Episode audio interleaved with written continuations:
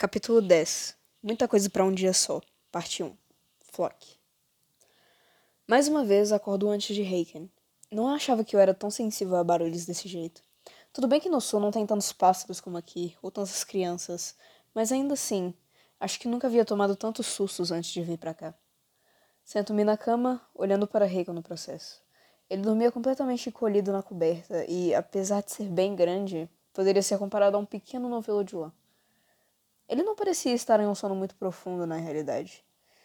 Bem, considerando que ele acordou de madrugada e eu também falei que ia contar algo para ele e acabei não contando.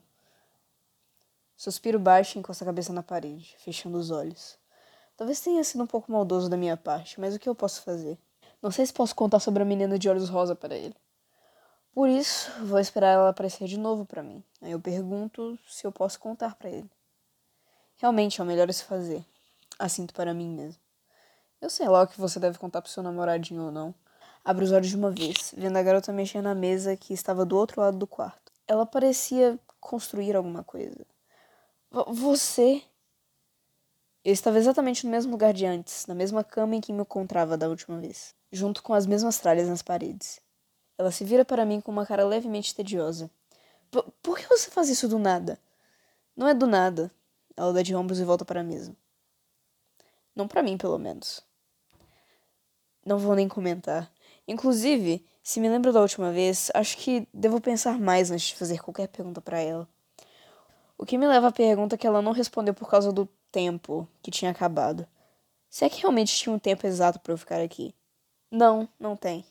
Mas tem algumas regras que eu tenho que seguir para você ficar aqui pelo tempo que eu julgo necessário. Você lê meus pensamentos? Você só percebeu isso agora? Para alguém que vai salvar o mundo daqui a um tempo, você é bem lento. Ah, mas que. De qualquer forma. De qualquer forma, me fala as perguntas que você quer que eu responda. Mas você já sabe o que eu quero que responda. Regras. Ela cantarola. Eu só posso responder o que você me pergunta em voz alta.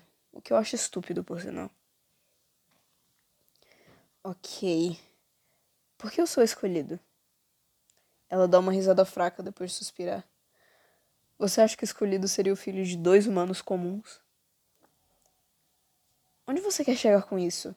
Eu sou filho da minha mãe, né? Ah, isso com certeza. Mas seu pai não é humano. Encara as costas dela em silêncio. Quer chutar o que ele é?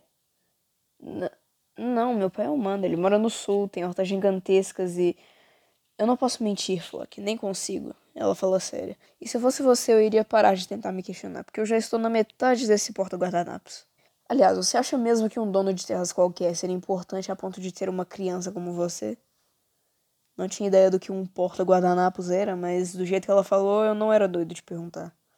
Inclusive, não entendi o que ela quis dizer com uma criança como eu. Eu estava estranha hoje, meio brava. Algo deve ter acontecido. E ela não vai me falar o que é, certeza. Relaxa, é só um dia ruim. Hum. Ele era uma criatura importante?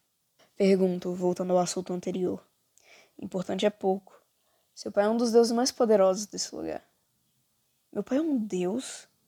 De tantas coisas que eu iria chutar, Deus definitivamente não era uma delas. Deus de quê? Isso eu já não posso falar. Droga. Você pode me falar como ele é, pelo menos? Ela olha para mim com um leve estranhamento antes de voltar para o que estava fazendo. Não achei que iria querer saber mais sobre ele. Bufo. Eu nunca tive um pai mesmo. Agora que eu sei que tem um que é um deus, ele deve ser diferente do cara que eu achava que era meu pai. Apesar de que ele nunca foi me ver ou cuidou da mamãe. Ele está preso, Flock, desde que a sua mãe estava grávida de você. Mas ele conseguia ver vocês de longe. E ainda vê. Eu me lembro do falando de outra pessoa que estava presa.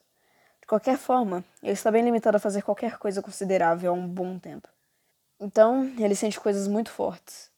Aí muita coisa acontece. Mas, claro, desordenado e fora de controle. Pelo menos até ele se acalmar. Como que? No dia que a sua mãe morreu, uma tempestade tomou conta do reino todo. Algum palpite? Oh. Mexi minhas mãos. Então ele realmente gostava dela. Ele amava ela. Ouço o som de algo metálico sendo deixado sobre a mesa. E ele ama você. Mesmo nunca tendo te segurado, ou sei lá, ganha um presente de aniversário. Se bem que nem eu sei o aniversário dele. Hum. Olho para ela. Espera, eu tenho poderes. Nossa, o tempo se esgotou de novo. Ah, espera. Até a próxima, Flock. Abro os olhos, vendo mais uma vez Reiko na cama ao meu lado. Dessa vez ele já estava sentado, se espreguiçando enquanto bocejava. Hum. Ele olha para mim e coça um olho. Bom dia, Flock. Heiken. Hum? Eu tenho que te contar uma coisa.